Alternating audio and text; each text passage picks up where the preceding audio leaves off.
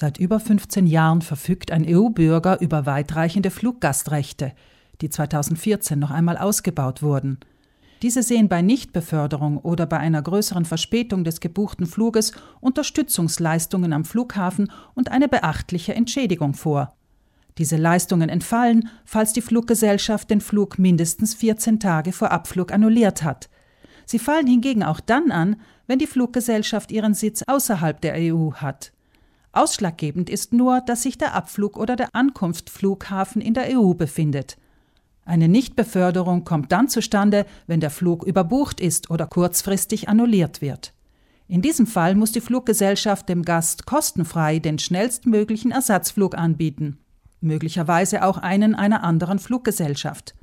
Natürlich könnte der Fluggast auch auf den Ersatzflug verzichten und sich den Flugpreis rückerstatten lassen, etwa im Falle eines nicht verschiebbaren Geschäftstermins. Der Europarechtsexperte und Professor an der Universität Innsbruck Walter Obwechser erläutert die Mindestverspätungen, die je nach Entfernung des Zieles ein Anrecht auf Ausgleichsleistungen erzeugen. Von einer großen Verspätung geht die Verordnung dann aus, dass bei einem Flug von bis 1500 Kilometern die Verspätung zwei Stunden oder mehr beträgt. Bei einem Flug von 1500 bis 3500 Kilometern die Verspätung drei Stunden oder mehr beträgt und bei einem Flug von mehr als 3500 Kilometern vier Stunden oder mehr. Die Unterstützungsleistungen umfassen eine kostenlose Hotelübernachtung samt Mahlzeiten und Transfer, falls der Flug auf den nächsten Tag verschoben wird, oder lediglich eine Verpflegung, falls der Ersatzflug am selben Tag startet. Obwechser? Und zusätzlich zu diesen Unterstützungsleistungen gibt es auch sogenannte Ausgleichsleistungen. Das heißt, wenn der Flug eine große Verspätung hat, dann muss die Fluglinie den betroffenen Passagieren eine Summe Geld zahlen. Und zwar bei den kürzeren Flügen bis zu 1500 Kilometern 250 Euro, wenn mehr als zwei Stunden Verspätung. Bei den mittellangen Flügen zwischen 1500 und 3500 Kilometern und mehr als drei Stunden Verspätung 400 Euro und bei den langen Flügen über 3500 Kilometer und mehr als vier Stunden Verspätung sind es dann 600 Euro, die pro Person zu zahlen sind. Am Flughafen sollte der Verbraucher darauf achten, kein Dokument zu unterschreiben, das die Fluggesellschaft von einer Entschädigungszahlung befreit. Denn der Fluggast hat trotz Ersatzflug samt Kost und Logis Recht auf das Geld. Es ist wichtig, das E-Ticket und möglichst auch die Bordkarte des Ersatzfluges aufzubewahren, um für die Entschädigung alles zu haben, was die Airline vielleicht einfordert. Zunächst heißt es auf der Webseite der Fluggesellschaft, die Stelle zu finden, an der der Fluggast das Ansuchen oder die Reklamation ausfüllen kann. Oder er kann den Customer Service oder Kundenservice eine entsprechende E-Mail schreiben.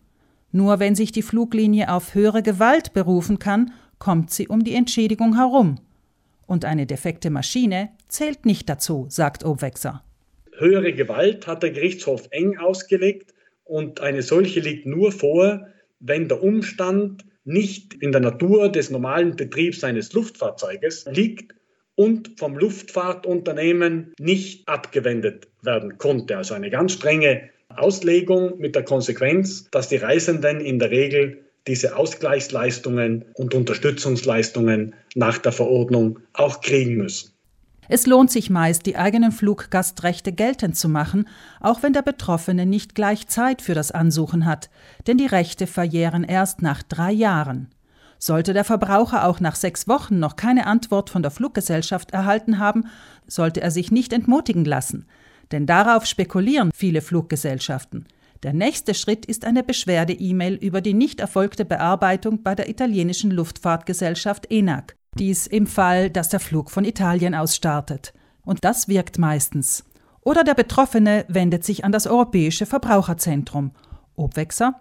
Wenn das auch nichts hilft, weil beispielsweise die Fluggesellschaft sich darauf stützt, dass sie sagt, das war höhere Gewalt, ich muss daher nicht zahlen, dann bleibt den Passagieren nur der Weg vors Gericht. Und wie die Vergangenheit gezeigt hat, haben hier die allermeisten der Passagiere auch Recht bekommen und sind zu ihrer Ausgleichsleistung dann auch letztlich gekommen. Es gibt schließlich noch Rechtsbüros, die sich auf die Eintreibung dieser Entschädigungen spezialisiert haben. Sie stehen zuhauf im Internet. Diese verlangen allerdings bis zu einem Drittel der Entschädigungssumme als Kommission. Ob es sich lohnt, eine solche zu beauftragen, hängt auch davon ab, wie entschlossen der Fluggast sein Recht einfordern und wie schnell er sein Geld haben will und ob es sich um eine etablierte europäische Fluglinie handelt oder nicht.